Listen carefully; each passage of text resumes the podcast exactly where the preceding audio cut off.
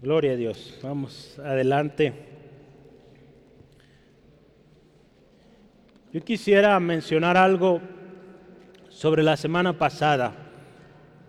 Nuestro lema hoy es, o este año más bien, es oración, adoración, comunión. Tres palabras. La semana pasada ya veíamos la primera oración. Eh, leíamos juntos ahí en Zacarías capítulo 12, versículo 10 hay una promesa de Dios ahí. Y dice así, que Dios enviaría un espíritu de gracia y de sabiduría. Qué importante esto, que creamos esta palabra, que Dios envía un espíritu de gracia y de oración. Un espíritu de oración es un espíritu que ora, que clama al Señor, que está constantemente orando. Este año nos estamos esforzando y vamos a tomar acción en incrementar nuestros tiempos de oración individual, corporativo, como iglesia, porque queremos ver la mano del Señor obrar, queremos ver su gloria. Y a mí bendecía esta palabra y se la compartía. Es una promesa de Dios, de que Dios derramaría un espíritu de oración. La segunda parte que dice, y me mirarán a mí. Que miraremos, nuestra mirada estará en el Señor. Cuando oremos, oraremos a Dios nuestra mirada puesta en Él, nuestra mirada puesta en Jesús, el autor y consumador de nuestra fe. Y último dice ahí, y llorarán, dice, orarán también, puede ser unas traducciones, como un padre llora por un hijo unigénito. Ahí nos habla de esa pasión tremenda cuando oramos, ¿verdad? Cuando usted va al Señor y con lágrimas, como el Señor Jesús, con pasión, oramos, intercedemos por aquella necesidad que estamos pasando. Y nuestro Padre Celestial que nos ama y que es grande en misericordia, va a ver ese corazón que necesita respuesta y Él va a obrar. Así es nuestro Dios, hermano, hermana. Él es fiel y Él escucha la oración de un hijo. Por eso tanto se habla de, eh, de Dios como Padre. Así como un padre está dispuesto a ayudar al hijo, está dispuesto a un sacrificar deseos o cosas que le gustan por esta pequeña, pequeño, así nuestro Padre Celestial dio a su Hijo unigénito. El mayor sacrificio en toda la historia, Dios lo hizo por usted y por mí. Qué mejor amor que el del Padre, amén. Él nos ama y Él este año nos llama a orar. Pues vamos a orar. Vamos a orar y creer que la oración eficaz del justo puede mucho. Y hoy Hoy vamos a hablar de una iglesia adoradora. El primer tema dice, o inicio dice, adoración, una iglesia adoradora.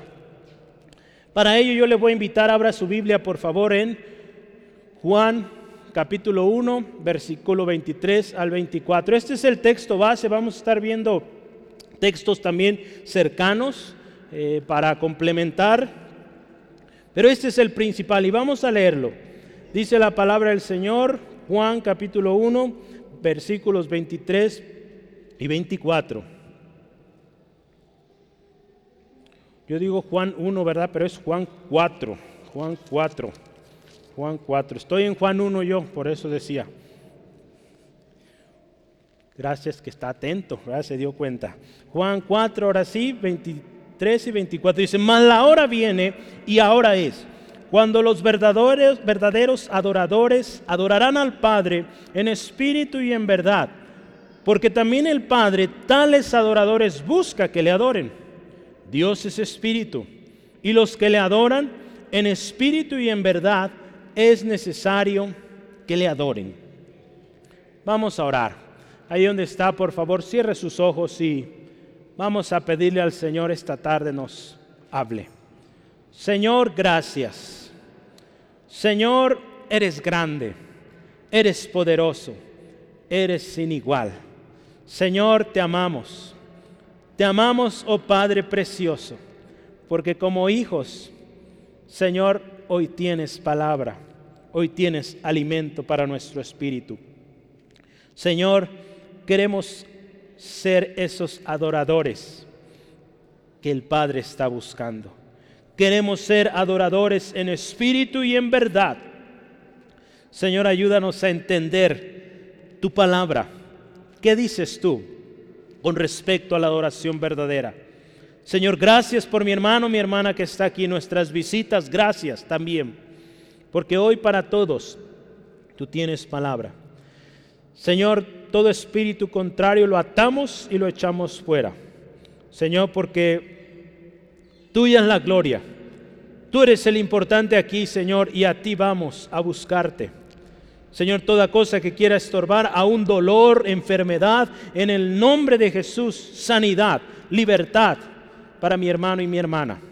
Toda preocupación, hoy la llevamos delante de ti, Dios, sabiendo que tú tienes cuidado de tus hijos, de tus hijas. Hoy, Dios, tus hijos y tus hijas han tomado la mejor decisión, venir a tu casa a alabarte, a reconocer cuán grande, cuán especial eres y ahora a escuchar tu palabra. Enséñanos a cada uno, Dios. En tu nombre, Jesús. Amén. Gloria a Dios. La adoración también es algo muy necesario en la vida del cristiano. La semana pasada hablamos de la oración, que es vital, es importantísima en la vida del cristiano. Hablamos que así como el oxígeno es necesario para el ser humano, para vivir sin oxígeno, nos morimos sin oración, morimos también espiritualmente. Necesitamos esa comunicación con nuestro Padre. El mismo Señor Jesucristo nos enseñó su vida, fue una vida de oración constante. ¿Cuántas veces usted ve ahí en la Biblia, en los Evangelios, cuando Jesús iba al monte a orar? Era muy constante cuando él iba a orar. Muy de mañana o por las noches, él se levantaba e iba a orar. Nosotros, hermano, hermana, como cristianos necesitamos orar, necesitamos adorar.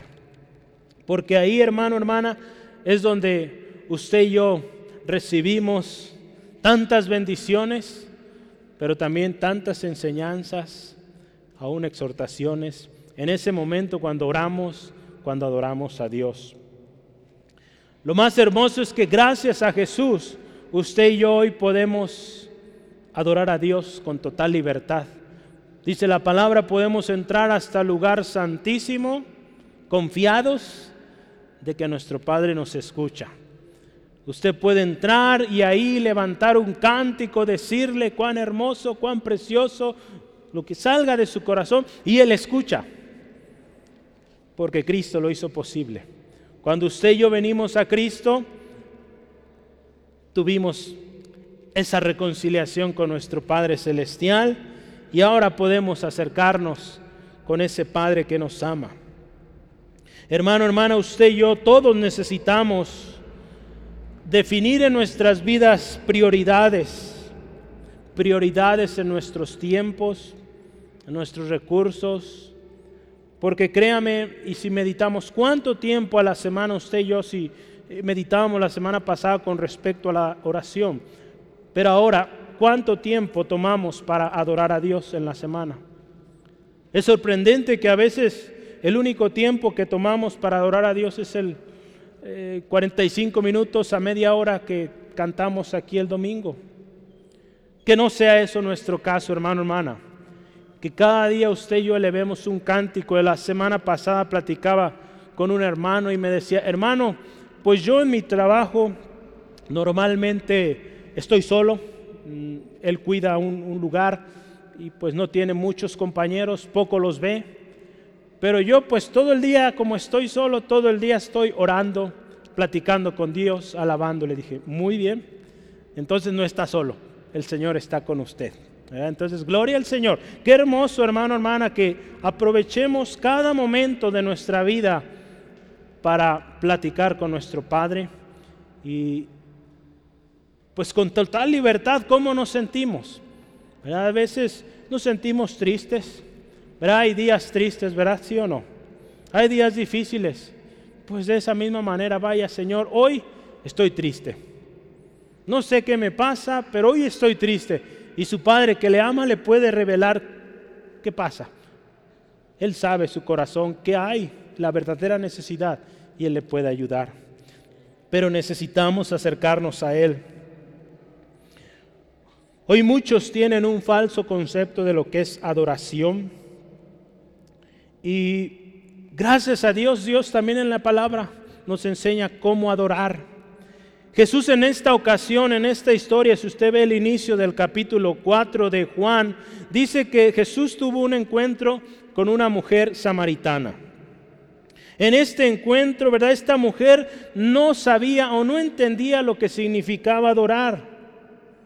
Hoy en día hay muchas personas como esta mujer que no comprenden qué es la verdadera adoración. Muchos hoy dicen que adorar a Dios es ir a un lugar y ahí cantar, ahí levantar las manos y eso es adorar a Dios. Para muchos eso es, hermano. Pero no es eso solamente. Hay muchas maneras en cómo usted y yo podemos adorar a Dios. En muchos lugares, en cualquier tiempo, podemos adorar a Dios. Hoy vamos a ver a la luz de la palabra y con las enseñanzas de Jesús qué significa adorar y cómo es que debemos adorar, ¿verdad? Porque si usted y yo recordamos el texto que leíamos, dice que el Padre está buscando adoradores en espíritu y en verdad. Entonces vamos a ver qué significa eso. Este 2022 vamos a ser una iglesia intercesora, número uno. Y número dos, hoy una iglesia adoradora. ¿Sí? Hoy estamos hablando de adoración. Y vamos adelante. El primer tema que usted tiene ahí en su Biblia es un falso concepto de la adoración. Vamos a leer estos dos versículos, no están en nuestro texto base, pero vamos a leerlos para entrar en tema. Jesús encuentra a esta mujer. Usted ve poquito antes, habla de que Jesús llega a esta eh, zona de Sicar, de Samaria. Eh, los discípulos van al pueblo a comprar comida y, él se queda ahí junto a un pozo. Una mujer samaritana se acerca para tomar el agua. Dice que era la tarde. Entonces era un horario donde no mucha gente acudía a, a tomar agua o a tomar eh, vasijas de agua. Pero Jesús se encuentra con esta mujer. Usted puede ver la historia, yo le animo, vea la historia, está muy, muy especial. Habla ahí Jesús del agua de vida. Hoy no vamos a hablar de eso, hoy hablamos de la adoración. Pero Jesús empieza a platicar con esta mujer y llega el tema de la adoración. Yo quiero que lea ahí en su Biblia versículos 20 al 23. Dice así, la mujer dice así, nuestros padres adoraron en este monte, el monte Gerizim, y vosotros decís que en Jerusalén es el lugar donde se debe adorar. Jesús le dijo, mujer, créeme que la hora viene cuando ni en este monte ni en Jerusalén adoraréis al Padre. Vosotros adoraréis lo que no sabéis nosotros adoramos lo que sabemos porque la salvación viene de los judíos. Fíjese, la primera cosa que esta mujer mencionó ahí en sus palabras, dice, nuestros padres, nuestros padres adoraron en este monte. Los samaritanos era una, digamos, una rama de los judíos. Y ellos sostenían que el monte Gerizim era el lugar sagrado para adorar. Por eso esta mujer dijo, nuestros padres dijeron que vamos o debemos adorar en este monte. Se dice también que los samaritanos eh, solo tienen o tenían los cinco primeros libros de la Biblia. Génesis, Éxodo, Levítico, Números, Deuteronomio. El Torah o la Torah que le llaman los judíos. Por lo tanto, ellos habían o sabían de un Mesías, pero no tenían todas las profecías o o si conocían no creían en ellas. Abraham, fíjese, para platicarle un poco más de, este lugar, de este monte, Abraham y Jacob construyeron altares cerca de este monte. Y, también en una ocasión Moisés dio la indicación ahí en Deuteronomio 27, 12, que desde ese monte deberían decir bendiciones. Hubo una ocasión que Moisés indicó, se van a parar unos en el monte Gerizim, la mitad de los doce, y van a proclamar bendición. Y en el otro monte, el monte Ebal, van a estar los otros donde van a hablar maldición. Y ahí estaba esto. Entonces había muchas razones por las cuales los samaritanos decían, este monte es lugar sagrado. Se dice también que los samaritanos construyeron un templo en este monte 400 años antes de que viniera Jesús. Pero dice la historia también que los judíos lo destruyeron 128 años antes de que viniera Cristo. Entonces imagínense cómo estaba la relación entre los samaritanos y los judíos. Otra cosa más, los samaritanos eran reconocidos también como, podríamos decir, eh, unas familias o un grupo de familias mm, bastardos, podríamos decir, o que provenían de, de relaciones con los pueblos de alrededor. Se dice que eran de los descendientes de Efraín y Manasés, que en un momento el rey de Asiria, ahí en Segunda Reyes, si quiere anotarlo para que vea la historia completa, Segunda Reyes 17, 24, cuenta la historia que el rey de Asiria envió hombres a este lugar donde estaban estos hombres, los descendientes de eh, Efraín y Manasés, y dice la palabra que se mezclaron. ¿verdad? Los judíos se casaron con las mujeres de estos pueblos, tuvieron hijos, y algo tremendo comenzó a pasar, si usted ve la, historia, empezaron a tener dificultades, eh, les empezó a ir mal porque pues estaban viviendo en pecado, a tal grado que esta gente que llegó le pidió a los judíos que les enseñaran a adorar a Dios. Pues sí, los judíos les enseñaron, pero los judíos también siguieron las costumbres de los pueblos vecinos, por lo tanto era una revoltura. Adoraban a Dios, pero también a los ídolos. Entonces es por eso que había tanta riña, tanta pelea, porque los samaritanos se habían corrompido, se habían mezclado con otros pueblos. Entonces fíjese, esta mujer, cuando ella dice, nuestros padres adoraron en este monte, nos enseña algo ahí, hermano, hermana. Nos enseña esta mujer, una mujer que pues solo había escuchado lo que sus padres habían dicho o, le habían enseñado probablemente, pero en su vida, en su estilo de vida, no reflejaba un corazón que adorara a Dios. Si usted ve ahí los versículos 17 y 18, dice que esta mujer había fracasado cinco veces en su matrimonio, ¿verdad? El Señor Jesús le dice, cinco eh, esposos has tenido y con el que estás ahora no es tu esposo.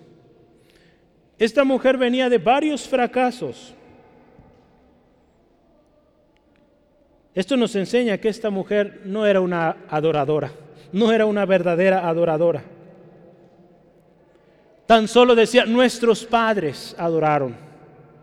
Probablemente sus padres sí adoraron a Dios, pero ella ya no. Por la vida que estaba llevando, podemos ver que no era una mujer que adoraba a Dios. Porque acuérdese, hoy vamos a aprender, pero le adelanto, adorar a Dios no es adorar solamente en esta media hora o 45 minutos que tenemos en la iglesia. Adorar a Dios es un estilo de vida. Adorar a Dios es cada momento que usted tiene oportunidad de brillar como la luz de Cristo en la tierra. Eso es adorar a Dios. Cuando usted es respetuoso, es honrado, es un buen empleado, es un buen patrón, Cualquier actividad que usted desenvuelve, si usted honra a Dios, si usted es una persona íntegra, usted está alabando a Dios. Aún las personas que lo ven también pueden llegar a adorar a Dios al ver cómo usted, como yo nos relacionamos. Adorar a Dios tiene que ser en todo tiempo y lugar. Esta mujer no llevaba una vida de adoración. Qué tremendo, hermano, hermana, es llegar a este punto.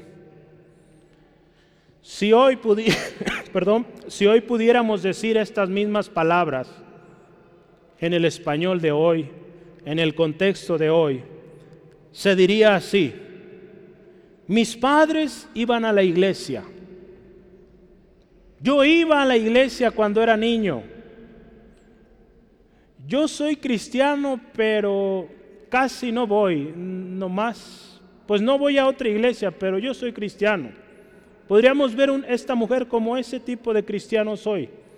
Dice, pues mis papás me llevaban, yo estuve, iba a las clasecitas de los niños, oímos mucho estas historias hoy en día. pero vemos las vidas, vidas destruidas, perdidas. ¿De qué sirvió o de qué sirve decir soy cristiano cuando nuestra vida no lo refleja? Esta mujer vivía así. El seguir una tradición o costumbre solamente nos lleva a vivir una vida de religión y no de relación. Muchos hoy dicen ser cristianos, pero su testimonio no lo refleja y por lo tanto solo viven una tradición, porque mis padres me dijeron que en ese monte hay que orar, pues ahí voy. Pero no hay una convicción, no hay un corazón de entrega. Por lo tanto, termina siendo una religión más y no una relación con Dios. Esta mujer quizá había adorado, si es que lo había hecho, quizá por obligación o tan solo por tradición, porque simplemente sus padres lo hacían, o porque los demás a su alrededor lo hacían. Pero usted ve su vida, esta mujer no estaba adorando a Dios con estos repetidos fracasos en su vida. Adorar a Dios también es seguir su voluntad, su propósito. Para ser un verdadero adorador, hermano, hermana, se necesita un verdadero encuentro con Dios. Conocer tal como Él es. Se necesita buscar su voluntad y obedecerle. Pero esto no va a suceder si seguimos una tradición, si, si seguimos eh, con esa actitud de ir a la iglesia porque los demás lo hacen, porque papá, mamá me envían a la iglesia.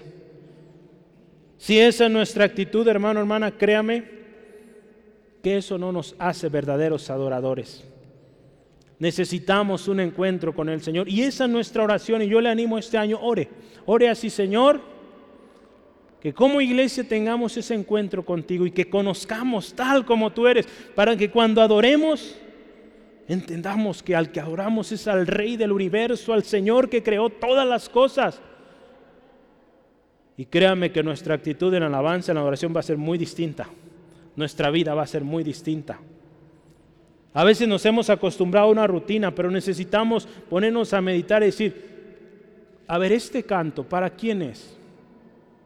Dios no es para el hermano o el grupo que está aquí al frente, es para Dios, el Señor de señores. Yo le animo cada domingo, cada jueves, cada reunión que tenemos aún en casa cuando usted adora al Señor, recuerde quién es al que usted adora quién le salvó, quién le restauró. Y créame que no vamos a tener otra cosa más que pues caernos llorando delante del Señor, exaltándole por lo grandioso que ha sido, lo especial que es y lo fiel que ha, ha sido hasta hoy. Esta mujer dijo primeramente nuestros padres. Nuestros padres adoraron aquí en este monte. Y dice, y los de Jerusalén, o ustedes dicen que en Jerusalén debemos adorar. ¿Y qué Jesús respondió? en el versículo 21 usted vea. Jesús dijo, mujer, créeme que la hora viene cuando ni en este monte en Jerusalén, ni en Jerusalén van a adorar al Padre. La respuesta de Jesús es directa y convincente. La adoración al Padre no consiste en un lugar no depende de una tradición, de una costumbre. Porque ¿qué pasa, hermano, hermana, cuando un lugar deja de existir? Ya no vamos a adorar a Dios. Digo, nosotros lo hemos vivido en esta pandemia, ¿no? ¿Qué pasó cuando se cerraron los templos? Los verdaderos adoradores siguieron adorando donde estaban. Había medios para reunirnos, gracias al Señor, la, la tecnología nos ayudó mucho pero un adorador sigue adorando. Esté o no esté un lugar de adoración, ¿verdad? Usted podrá ver o ha visto los testimonios como nuestros hermanos en Cristo allá en China, por ejemplo, cómo adoran al Señor. Ellos ya quisieran tener un templo como este para poder gritar, gloria a Dios, pero no pueden. ¿Cuántos dicen gloria a Dios? Aproveche que aquí sí podemos gritar. ¿Sí, amén? A ver qué le parece si lo hacemos otra vez para que despierten los dormidos. Una, dos, tres. Gloria al Señor, amén. Gloria a Dios, tenemos la libertad de adorarle. Y eso debe ser un motivo de agradecimiento al Señor. Jesús le dice a esta mujer, no depende del lugar. La hora es cuando podemos adorar en cualquier lugar. Ya no depende de un lugar. Adorar a Dios es posible, acuérdese una vez más, gracias a lo que hizo Jesús en la cruz. Usted acuérdese cuando Jesús murió en la cruz, el velo del templo se rasgó, mostrando, ¿verdad?, simbólicamente que ese velo, que esa, digamos, tope que había para entrar a la presencia de Dios había sido quitado. Ahora podíamos entrar si estamos en Cristo, podemos entrar a este, este lugar y hablar con plena confianza con el Padre. Así es, hermano, hermana. Podemos reunirnos en su nombre y tenemos la certeza de que Él está ahí. Y no depende de un lugar. Depende de que nos reunamos en su nombre. Ahí en Mateo 18, 20 dice que donde están dos o tres congregados en mi nombre, ahí estoy yo, dice el Señor. Entonces, donde estamos reunidos en su nombre, ahí está Él. Donde hay reunión en su nombre, donde hay alabanza a su nombre, dice la palabra de Dios en Salmos, que Él habita en medio de las alabanzas de su pueblo. En Salmos 22, 3, Él habita en medio de las alabanzas de Israel o de su pueblo. Hermano, hermana, se necesita saber quién es realmente Dios para saber que le podemos adorar en cualquier lugar. Usted y yo conocemos a Dios. No lo conocemos en todo su esplendor. Algún día lo conoceremos, tal como Él es. Pero mientras estamos aquí en la tierra, el Señor nos da muestras de su grandeza, de su poderío, de su misericordia. Y cada vez que usted conoce más al Señor, pues tiene más razones para darle gloria, darle alabanza. Acuérdese, hoy estamos hablando de adoración. Necesitamos adorar al Señor y que nuestra vida refleje una vida de adoración. En una ocasión el apóstol Pablo, un hombre que conocía a su Dios, aprovechó la oportunidad para hablar de Dios a un pueblo que no le conocía. Y él ahí también les enseñó que no depende del lugar. Vamos a ver, yo quiero que lea conmigo, por favor, Hechos 17. Hechos 17, Pablo se encuentra ante un grupo grande de atenienses en el Areópago, un lugar donde se reunían a discutir, a platicar, a dialogar, a filosofar. Y ahí Pablo habló de quién es Dios. Hechos 17, 22 al 24. Si lo tiene, diga un fuerte amén. Gloria a Dios. Casi no lo oí, pero alcancé a oírlo. Amén, amén. Entonces Pablo dice, puesto en pie en medio del Areópago, dijo, varones atenienses, en todo observo que sois muy religiosos, porque pasando y mirando vuestros santuarios, hallé también un altar en el cual estaba una inscripción al Dios no conocido. Al que vosotros adoréis pues sin conocerlo, es a quien yo os anuncio. El Dios que hizo el mundo y todas las cosas que en él hay, siendo Señor del cielo y de la tierra, no habita en templos hechos por manos humanas. Fíjese qué hermoso, este, este texto era que yo quería resaltar. Y es esto, Dios el que hizo el mundo y todas las cosas que en él hay. Ese es el Dios al que adoramos. Dios, el Señor del cielo y de la tierra. Y dice ahí, no habita en templos hechos por manos humanas. Él habita en medio de las alabanzas de su pueblo. Él habita en nosotros. Ahora usted y yo, hermano, hermana, somos esos templos donde el Señor habita. Allá no se requiere de un lugar donde solo ahí, no, en cualquier lugar usted puede levantar un altar de alabanza, adoración al Señor y Él escucha. Podemos adorar a Dios, hermano, hermana, en todo tiempo y en todo lugar. En el libro Alabanza Pura de Dwayne Moore, este libro lo llevamos en la escuela de música y dice así en este libro, la alabanza es un estilo de vida. La alabanza es en tres direcciones. Escuche esto. La alabanza es en tres direcciones. Hacia adentro, hacia arriba y hacia afuera. vamos meditando esto. Dice hacia adentro, hacia arriba y hacia afuera. ¿Qué significa esto? Una alabanza hacia adentro no significa que nos alabamos a nosotros, no. Significa que con lo que pensamos, con lo que hay en lo más profundo de nuestro corazón, con eso adoramos a Dios. Porque Dios conoce nuestros corazones, nuestros pensamientos. Y si, nuestro eh, nuestros pensamientos o nuestro corazón hay odio o hay rencor, Dios lo conoce y eso no le adora. Si en nuestro corazón hay agradecimiento, amor, compasión, misericordia, eso adora a Dios. Entonces, dentro de nosotros, en nuestro interior, podemos alabar a Dios. Hacia arriba, cuando usted le alaba con sus labios, Señor, eres digno, eres maravilloso, eres precioso. Cuando directamente usted dice palabras de alabanza, adoración a Dios. Entonces ya vimos dentro, hacia arriba, falta hacia afuera. Hacia afuera se trata cuando usted se relaciona con sus eh, semejantes en la familia, en el trabajo, en la escuela. Cuando usted y yo somos gente honrada, gente honesta, gente que ayuda, gente dispuesta, servidora, usted y yo adoramos a Dios. Vea, hermano, hermana, que en todo aspecto de nuestra vida usted y yo podemos adorar al Señor. Entonces, ahí donde usted trabaja, usted puede adorar a Dios. Otros pueden conocer a Jesús a través de su ejemplo, porque créame, hoy en día muchos buscan la ventaja, muchos avanzan, como dicen, con tranza, muchos buscan siempre cómo eh, obtener ventaja de los demás.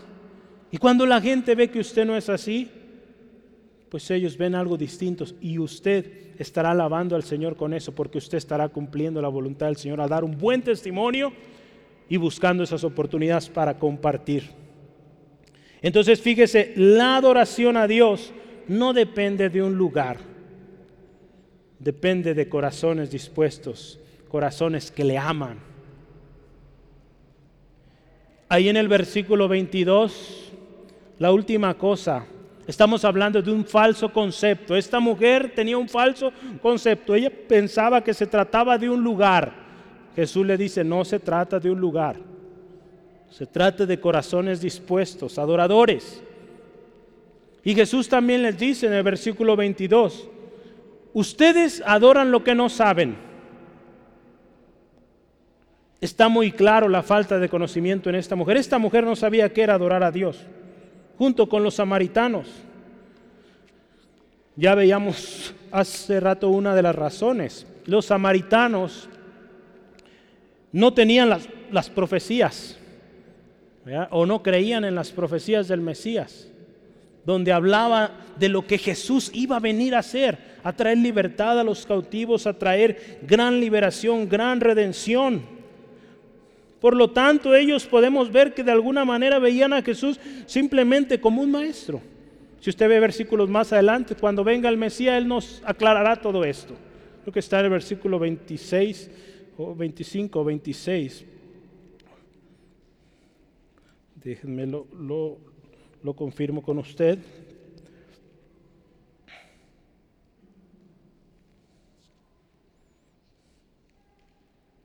El 25, así es, fíjese, la mujer le dijo, sé que ha de venir el Mesías llamado el Cristo. Cuando Él venga nos declarará todas las cosas. Entonces ellos venían, de alguna manera veían a Jesús o al Mesías como alguien que les iba a simplemente enseñar, aclarar las cosas. Cuando usted y yo entendemos, sabemos quién es Jesús, tenemos, hermano, hermanas, suficientes motivos para adorar a Dios y esta vida no nos ajusta. Necesitamos una eternidad para seguir adorándole. Porque Él ha hecho mucho, hermano, hermana. No merecíamos todo lo que usted y yo tenemos hoy, lo que tendremos. Pero Él lo hizo. Y eso es un motivo suficiente para adorar, adorar a Dios. Cuando entendemos quién es nuestro Salvador, lo incomparable que es su obra en la cruz, y además entendemos que pronto viene podemos adorarle con todo. ¿Se acuerda el, el, último domingo del año? Hablamos de amar a Dios con todo. Lo vamos a amar con todo lo que somos, lo que sentimos, lo que pensamos, lo que tenemos. Hablamos de esto ahí en Marcos 12, versículo 30, el último eh, domingo del año. Hermano, hermana, usted y yo necesitamos conocer quién es Jesús, poner nuestra mirada en Él para que nuestra adoración sea verdadera y con conocimiento, no como esta mujer que Jesús le dice, ustedes adoran lo que no saben. ¿Cuántos hombres y mujeres hoy adoran lo que no saben? Basta con ver estas grandes peregrinaciones, cuántos se lastiman su cuerpo queriendo cumplir eh, una promesa que hicieron, tratando de con eso agradar a Dios, cuando en eso no consiste la adoración, la alabanza al Señor. Esto nos habla de que viven en ignorancia. No conocen que Jesús ya pagó, que si ellos vienen a Jesús, no necesitan lastimar su cuerpo para alcanzar salvación. No necesitan lastimar su cuerpo para recibir respuesta. Tan solo venir a Cristo, entregar nuestra vida y venir al Padre. Padre, necesito esto. Y el Padre que es grande en misericordia, conforme a su voluntad, hará. Acuérdense, hemos visto esto también en la mañana, platicábamos un poquito. No se trata de lo que queremos, se trata de lo que Dios quiere. Sale lo que es su voluntad. Por eso oramos como Jesús, Padre, que se haga tu voluntad. En todo. Hay muchas razones para adorar a Dios. Esta mujer tenía un falso concepto. Ahora vamos a ver cuál es la verdadera adoración. ¿Cuál es la verdadera adoración? Ahí en su Biblia, el versículo 23. Dice, mas la hora viene y ahora es. Es hora, es tiempo de adorar. No es tiempo de estar quietos. Fuimos creados, hermano, hermana, usted y yo, para alabanza de su gloria. No fuimos creados al azar. No somos un accidente. Fuimos creados, usted y yo, para adorar a Dios. Y por eso el Señor este año nos está haciendo un llamado a adorar. Porque se necesita, hermano, hermana, levantar un altar de adoración en nuestros hogares, aquí en la iglesia misma. Cuando nosotros estamos cantando, hermano, hermano, nosotros que estamos al frente, créame, nos toca ver y aún con el cubreboca se ve quién está cantando. ¿Verdad? Nuestras eh, actitudes, nuestras reacciones muestran mucho, hermano, hermana, si realmente estamos o no adorando al Señor. Necesitamos cambiar nuestra actitud y comenzar a adorar a Dios por lo que Él es y por lo que Él ha hecho.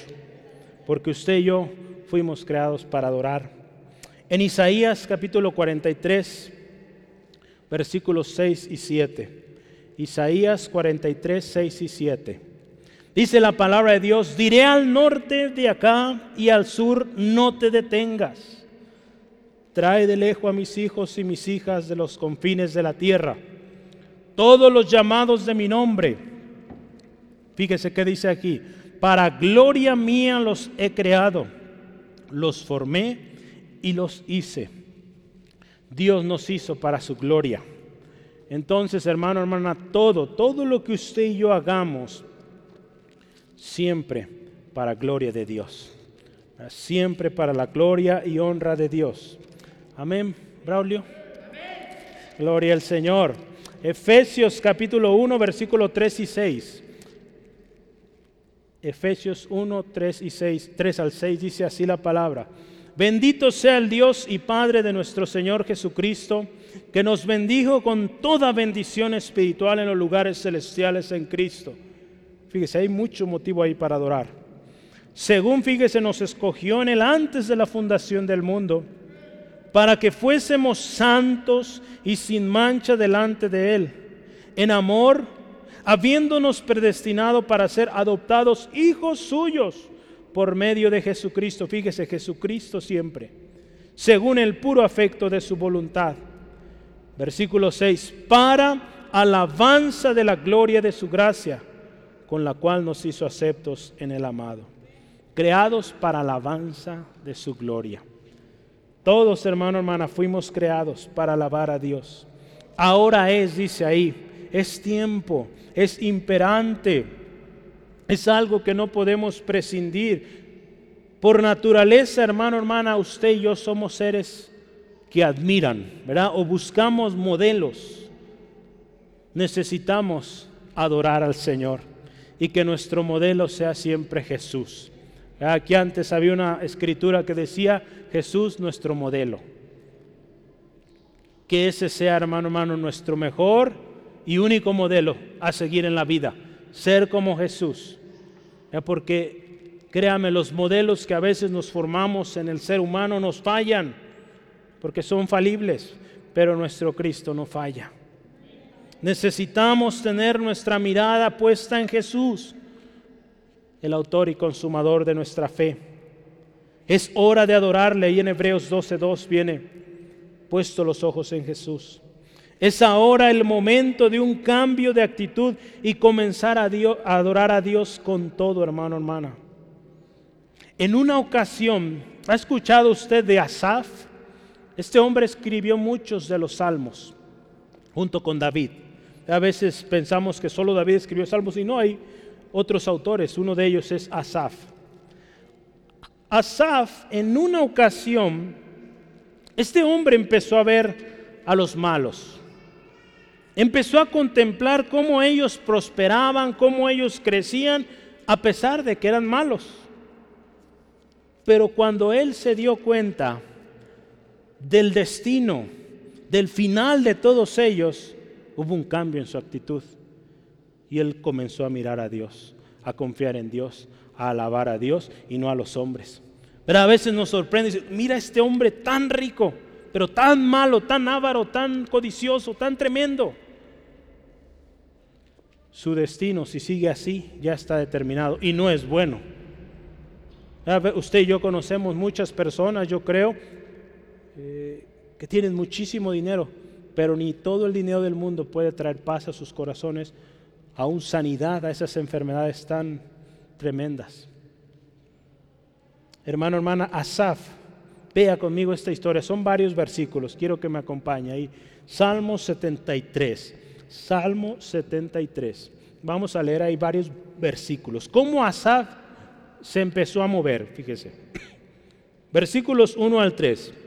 Asaf. Ciertamente es bueno Dios para con Israel, para con los limpios de corazón. Pero fíjese, en cuanto a mí, casi se deslizaron mis pies, por poco resbalaron mis pies. Fíjese por qué. Porque tuve envidia de los arrogantes, viendo la prosperidad de los impios. ¿Cuántas veces, hermano, hermano, decimos, tanto que estoy pidiendo yo por eso y en vez de dármelo a mí, el Señor se lo dio a Él? O ella. Dios sabe lo que usted necesita y dele gracias por eso, porque quizá no necesita aquello. Yo, yo, yo, le puedo compartir una bendición. Hace algún tiempo yo veía algunos colegas y yo decía, Señor, yo he estado orando mucho por, por una casa y, y no, no, no, llega la oportunidad, son muy caras, no, no puedo, es mucho. Y sinceramente sí sentía yo, Señor, ¿cuándo? ¿Cuándo será? Porque veía que ya varios de mis colegas tenían casita y yo no. dije, gracias Dios por esta casita chiquita, porque ahí está tu paz, ahí está tu bendición. Y gloria al Señor, hace poco más de un año el Señor suplió de una manera tan especial. Eh, algunos de ustedes les he platicado que en mi trabajo, eh, el proyecto donde yo trabajaba se tuvo que cerrar y, gracias al Señor, pues nos bendijeron con un buen apoyo económico y ahí está, para la casa. Dije, gloria a Dios. Dios es fiel. Y, cuando nosotros esperamos la respuesta de Dios, es mucho mejor. Cuando yo veo mi casita, digo, gracias Dios, porque así la quería yo. Yo, yo le doy gracias a Dios por esa casa y es de Él, porque Él me la dio. Entonces, gloria al Señor. Así usted, hermano, hermana, está orando por una casita, por algo que usted necesita, confía en el Señor. Y Él a su tiempo lo va a traer y lo va a traer lo mejor. Porque usted y yo somos sus hijos. ¿Sí? Nosotros simplemente hay que adorarle. Hay que reconocer que Él es fiel. Dice aquí la palabra Jesús diciéndole a esta mujer, los verdaderos adoradores adoran en espíritu y en verdad. ¿Qué significa? Estamos llegando a este punto medular. ¿Qué significa adorar a Dios en espíritu y en verdad? Ponga mucha atención. Esta es la parte central. Hace casi seis años yo enseñé esto en la escuela de música, el 31 de octubre del 2015. Gracias a Dios tengo todo anotado, mis, mis estudios, lo que he enseñado. Y anoté esto, fíjese, hace seis años, con menos canas en la barba. El otro día vi que me están saliendo canas en mi barba. En el pelo de arriba no, pues no se ven, pero en mi barba ya estoy viendo canas. Bueno, pero con menos canas. Dios busca que le adoremos con un corazón sincero, basado en una relación personal con el Espíritu Santo y su palabra. Una vida devocional y constante adoración es la clave. Adoración es un estilo de vida. El Espíritu Santo nos conecta con Dios y con su palabra. Dios se deleita cuando lo ponemos en primer lugar a pesar de las circunstancias. El Espíritu Santo, fíjese, escuche esto, trae a nuestra mente las promesas de Dios para nuestra vida. Y cuando esas promesas vienen a nosotros, simplemente decimos, gracias Dios, porque lo vas a hacer. Gracias Dios, porque vas a obrar. Por eso la importancia de orar en espíritu. Yo tomé un artículo también y cuando decimos de adorar a Dios en espíritu, dice así, fíjese este artículo, decir que debemos adorar a Dios en espíritu significa, entre otras cosas, que nuestra adoración debe partir de adentro, del corazón. Debe ser sincera, debe ser motivada por el amor profundo y gratitud por todo lo que Dios es y todo lo que Él ha hecho. La adoración, hermano, hermano, no puede ser algo mecánico, algo formalista, no, es algo espontáneo, que sale y, Señor, gracias, aleluya, eres fiel, pero exige todas las posturas físicas o acciones y simbólicas estén imbuidas en un compromiso sincero de fe, amor y celo. ¿verdad? No hay una manera única de adorar a Dios, hay muchas maneras y todo nuestro cuerpo puede adorar a Dios. O nuestras manos, nuestros eh, pies, nuestra voz. Lo que usted y yo hacemos, esa habilidad que Dios le ha dado, con eso usted alaba al Señor. Hay un canto muy bonito, ¿se acuerda? Que le alabo al Señor con mis manos y si me faltan mis manos, le alabo con mis pies. Si le faltan mis pies, le alabo con mi voz. Si me falta la voz, no sé si va bien el orden, pero si me falta todo, pues con el corazón. Y si ya no está el corazón latiendo es porque ya estoy allá arriba. ¿ah? Esa es la nueva versión, pero más o menos. Gloria al Señor. Entonces le alabamos en cualquier momento. Sí, amén. El Espíritu Santo, acuérdense, es importante en nuestras vidas para que adoremos a Dios con todo. En Filipenses, yo quiero que me acompañe por favor. Filipenses 3.3. Le voy a decir una cosa. Se ve muy bien cuando sonríe. ¿eh? Se ven muy lindos y lindas cuando sonríen. Sonría más. Filipenses 3.3. Porque nosotros somos la circuncisión, los que en espíritu servimos a Dios y nos gloriamos en Cristo Jesús, no teniendo confianza en la carne aquí Pablo a los filipenses diciendo, nosotros en el espíritu, usa esta palabra, en espíritu, en espíritu servimos. Hoy estamos hablando adorar a Dios en espíritu. Cuando hablamos de adorar, de servir a Dios en espíritu, habla que nuestra motivación es o debe ser guiada por el Espíritu de Dios, no por nuestras emociones. El Espíritu Santo, acuérdese, como nuestro guía, nuestro ayudador, nos va enseñar cómo adorar a Dios de tal manera que le agrademos. Acuérdese que el Espíritu Santo es un regalo que usted y yo recibimos y aceptamos por fe. Hermano, hermana, es en el Espíritu Santo o es el Espíritu Santo quien orquesta o debe orquestar nuestros servicios. y guiar nuestra alabanza cada reunión. Cada reunión, hermano, hermana, oramos al principio que el Espíritu Santo nos guíe y que sea un tiempo bendecido en su presencia y que de aquí, hermano, hermana, cada uno salgamos motivados, fortalecidos, gozosos. Pero eso solo será posible si nuestras reuniones, cuando nos reunimos como iglesia, centro de fe están siendo guiadas por el Espíritu. Necesitamos buscar la guianza, la llenura del Espíritu Santo. Entonces, eso es adorar en espíritu. Ahora, ¿qué es adorar en verdad? Porque es la segunda parte. Le voy a leer un texto. Nuestra adoración debe ser, escuche esto, informada por quién es Dios y cómo es Él. Todo esto lo encontramos en su palabra. Nuestra adoración, hermano, hermana, debe ser fundada en las realidades de la Biblia. Por eso cuando cantamos debemos cantar principios de la palabra de Dios con doble propósito. Una es, pues en su palabra hay alabanza, adoración a Dios, reconocemos quién es Dios. Y número dos, enseñamos también. Un hermano decía, aún con nuestra alabanza podemos dar predicación, podemos enseñar principios básicos de la palabra. El amor de Dios es maravilloso, este canto, ¿verdad? Nos enseña que Dios es amor. Y cada canto vemos y nos enseñan principios que están aquí.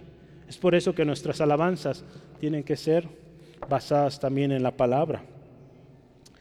La adoración no debe ser formada por lo que nos hace sentir bien, sino la luz de lo que es la verdad. Hoy muchos están creando canciones, canciones, no alabanzas, basadas en lo que les gusta, en, los, en lo que los hace sentir bien, los hace sentir elevados, en un éxtasis y tanta cosa. Pero en ningún momento están alabando a Dios. Nuestra alabanza, hermano, hermana, tiene que estar basada y ser a la luz de la palabra de Dios. La adoración genuina, genuina nunca debe ser basada en ignorancia. Tenemos que conocer a nuestro Dios para alabarle como debe ser. Por eso yo le animo, conozcamos más y más al Señor y le vamos a adorar mejor. Adorar de manera inconsistente con lo que se nos revela en las escrituras finalmente degenera en idolatría. Cuando se adora a Dios sin conocimiento, por ignorancia, porque todo lo demás lo hacen, termina en una simple religión, en simple idolatría. Aun cuando ese canto pueda estar basado en algunas partes en la Biblia, si usted y yo, hermano, hermana, no entendemos lo que estamos cantando, es una religión más, es un canto más, una canción más. Por eso le animo, busquemos conocer más y más al Señor para que cuando cantemos y digamos, Dios poderoso, de ti está llena la tierra. ¿Se acuerda de ese canto? Sí, hace rato lo cantamos, si no lo volvemos a cantar. Dios poderoso, tú gobiernas la creación. Con tu palabra, Señor, te exaltaremos. Dios poderoso, a ti canta la creación, llenas todo tú, Señor, te exaltaremos por siempre y siempre, oh Dios. ¿Se acuerda del coro? Este es el coro. Fíjese qué verdades tan especiales. Dios poderoso, tú gobiernas, tú eres Señor. Así es adorar a Dios en verdad, sabiendo, conociendo a quien adoramos. Último, es necesario adorar es necesario adorar. Dios, acuérdese ahí la palabra, Dios es espíritu. Dios es espíritu y los que le adoran es necesario que adoren en espíritu. Hay una palabra que yo quisiera que meditemos rápidamente. Si no alcanza a encontrarla, anótela, Primera Reyes 8:27. Dice así la palabra de Dios. Oh, yo estoy en segunda. Si lo tiene, pues amén. 8.27, Primera Reyes dice así, pero ¿es verdad que Dios mora sobre la tierra? Y aquí que los cielos, los cielos de los cielos no te pueden contener. Cuánto menos esta casa que yo he edificado. Salomón está ahí dedicando el templo y dice, Señor, los cielos, los cielos de los cielos no te pueden contener. Cuando la palabra de Dios aquí nos dice Dios es espíritu y lo pone en mayúscula, nos habla que Dios en todo lugar está. Dice, los cielos no lo pueden contener. Él es soberano, Él está sobre todo. En el Salmo 139, no alcanzamos a leerlo, pero dice así, ¿a dónde me iré de tu espíritu? ¿A dónde huiré de tu presencia? A donde quiera que vayamos, ahí está el Señor. Entonces la adoración a Dios no depende de un lugar, depende de un corazón que le reconoce, que le adora por lo que Él es y lo que Él ha hecho. La verdadera adoración no se trata del dónde, se trata del quién, a quien estamos adorando. Somos templo de Dios, acuérdese. El Espíritu de Dios habita en nosotros. Por lo tanto, tenemos que adorarle guiados por el Espíritu y no por nuestra carne. Ahí en Primera de Corintios 3:16 dice que somos templo, somos templo del Espíritu Santo. Por lo tanto, debemos ser guiados para adorarle. Es necesario adorar en espíritu y en verdad, hermano, hermana. Es necesario adorar a Dios con todo. Hablamos hace algunas semanas, con todo el corazón, toda nuestra alma, toda nuestra mente, todas nuestras fuerzas. Hay un cántico que día y noche está siendo elevado a Dios en el cielo por multitud de ángeles. Hermano, hermana, es necesario que usted y yo nos unamos a ese cántico nos unamos a esos miles y miles de ángeles alabando al Señor, que usted y yo también alabemos al Señor. Porque un día nos vamos a unir físicamente, allá vamos a estar también.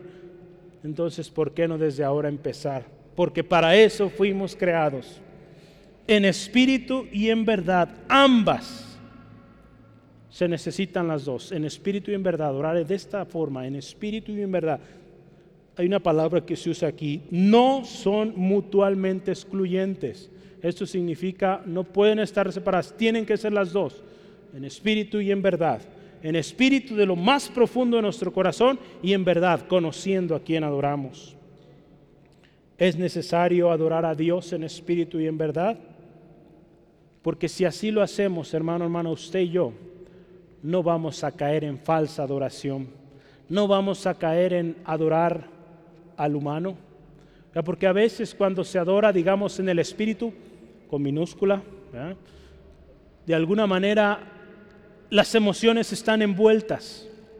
Y cuando hay mucha emoción, pero hay ignorancia, terminamos adorando al hombre. Muchas veces también conoceremos la palabra y sabremos toda la Biblia quizá de memoria, como hay mucha gente que sabe mucho de la palabra y aparentemente adora a Dios, himnos muy solemnes y todo eso, pero no hay un corazón adorador. Ellos adoran, digamos, solo en verdad, saben la palabra, citan la palabra en sus himnos, pero no hay un corazón que realmente vive lo que dice ahí. Por lo tanto, es una religión.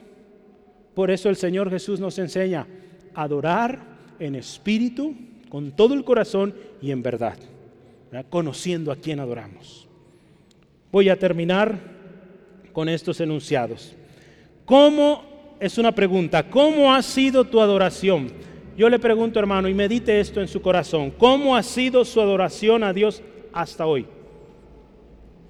Acuérdese que no se trata de una costumbre, una tradición, tampoco de un lugar se trata de un corazón, de una relación íntima con nuestro Padre y adorarle con conocimiento. El que conoce la Biblia, el que conoce la palabra de Dios, sabe cómo, dónde y cuándo adorar a Dios.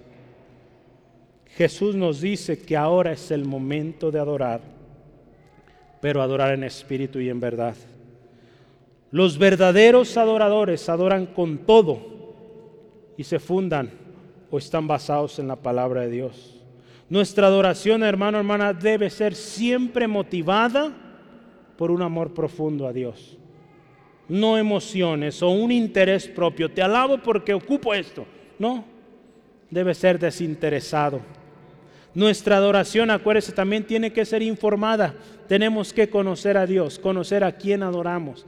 ¿Quiere conocerle? Vaya a la Biblia. Y ahí lo conocemos más y más cada día. En nuestro tiempo de oración, nuestra relación con Él. Cuando adoramos, habremos de poner nuestra mirada en Cristo, el autor consumador de nuestra fe. Así le vamos a adorar con todo, sabiendo que somos siempre usted y yo sujetos de su gracia, de su amor. Y vamos siempre a alabarle por lo que Él es y por lo que Él hace. Acuérdese, siempre recuerde esto.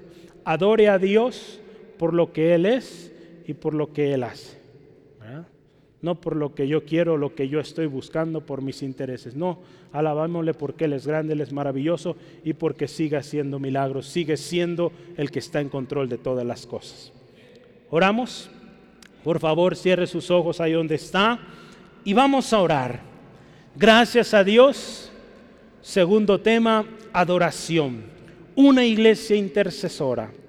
Señor, gracias. Gracias hoy por tu palabra viva, palabra poderosa. Señor, damos gracias porque este año nos estás llamando a ser una iglesia adoradora. Una iglesia que adora en espíritu y en verdad. Hace rato yo preguntaba, hermanos, hermanas, ¿cómo ha sido nuestra adoración hasta hoy? Por favor, ahí donde está, toma un momentito y medite cómo ha sido. No lo que aparentamos hacia afuera lo que hay en lo profundo de su corazón. Acuérdese cómo ha adorado Dios a Dios dentro de su corazón, cómo han sido sus actitudes, sus pensamientos. ¿Están adorando a Dios? ¿Cómo están siendo sus palabras hacia Dios? ¿Están siendo constantes o solo una vez a la semana? ¿Cómo es su adoración a Dios hacia afuera?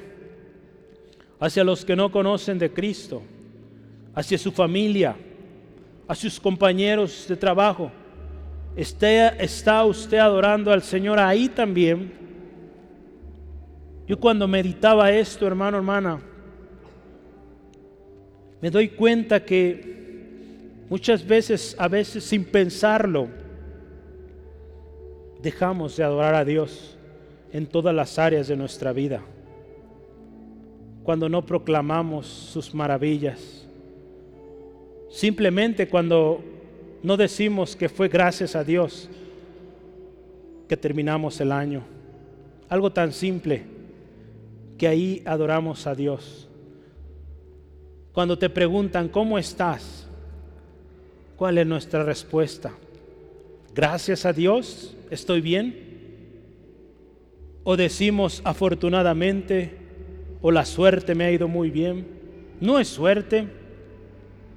Si usted y yo somos, decimos ser cristianos, decimos ser hijos de Dios, hemos gozado de las bendiciones del Señor, no es suerte, es la bendición de Dios.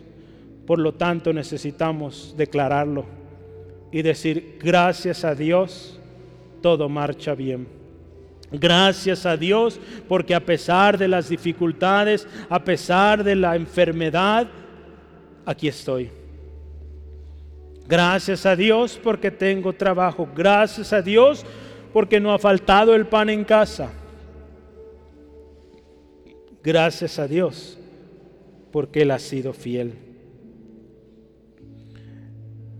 Hermano, hermana, si hasta hoy nuestra adoración ha sido basada en emociones o ha sido basada quizá en personas que nos gusta cómo se oye o, no, o admiramos a alguien y basamos nuestra oración a Dios en estas personas o en un lugar, hoy pidamos perdón al Señor porque no le hemos adorado a Él. Y digámosle, Señor, perdónanos porque no hemos sido adoradores en espíritu y en verdad en todas las áreas de nuestra vida. Señor, si ha habido una vida fanática, religiosa, rutinaria. Señor, ayúdanos a comenzar a adorar en espíritu también, en verdad.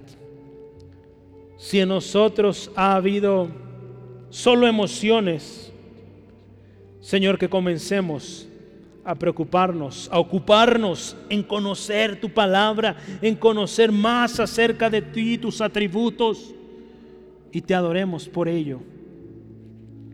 Señor, revélanos tu palabra, porque queremos adorarte de manera informada y eficaz. Señor, ayúdanos, que tú seas el centro de todo lo que adoramos tú seas el importante, el único que reciba adoración en nuestras vidas. Señor, tú mereces toda la gloria, tú mereces toda la alabanza. Hermano, hermana, yo esta tarde también le quiero invitar a que hagamos un compromiso como individuos, como familias y como iglesia. Y decirle al Señor, Señor, este año 2022 te vamos a adorar a ti y solo a ti, porque tú eres nuestro Señor y solo a ti daremos gloria. Señor, queremos ser esos adoradores que el Padre está buscando, que adoran en espíritu y en verdad. Señor, guíanos Señor, guíanos y que este año busquemos más y más tu palabra, la llenura de tu espíritu, para adorarte con todo, en espíritu y en verdad, Señor.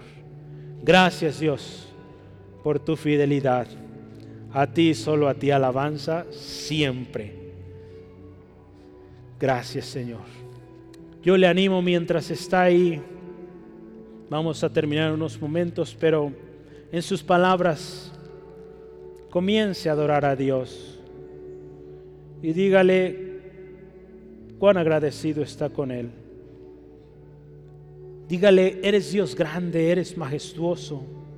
No hay nadie como tú. Empiece a adorarle y verá cómo empieza a fluir. Adore, hermano, hermana, ahí, que se escuche su voz. Adore al Señor ahí en su lugar empiece a adorar, reconocer al Señor cuán grande, cuán precioso. El viernes pasado tuvimos un tiempo muy especial adorando a Dios, diciéndole cuán grande, cuán hermoso, cuán especial ha sido. Adoremos al Rey, exaltemos al Rey, al único que merece alabanza. Él es Dios y a Él la gloria siempre. Amigo, amiga que nos acompañas, quizá por primera vez, el Dios creador de todo lo que existe, el cual es digno de toda alabanza y adoración, te amó a ti, de tal manera que dio a su Hijo unigénito, para que no te pierdas, sino que tengas vida eterna. Pero necesitas venir a Jesús. Si tú hoy decides venir a Jesús, Él abra cambios, Él transforma, hace algo nuevo en ti. Y en lugar de haber llanto, tristeza, amargura, habrá canto, habrá alegría al Dios que te amó y dio a su Hijo por ti. Si tú hoy quieres esa paz en tu corazón, aún y a pesar de las circunstancias, Dios puede traer paz a tu vida. Dile hoy así, Señor Jesús, te necesito. Dios, reconozco que soy pecador, que necesito de un Salvador. Señor, reconozco que mi pecado no me permite gozar de estas bendiciones. Hoy yo reconozco que soy pecador y necesito un Salvador. Hoy he oído de Jesús que sana, liberta y da vida eterna.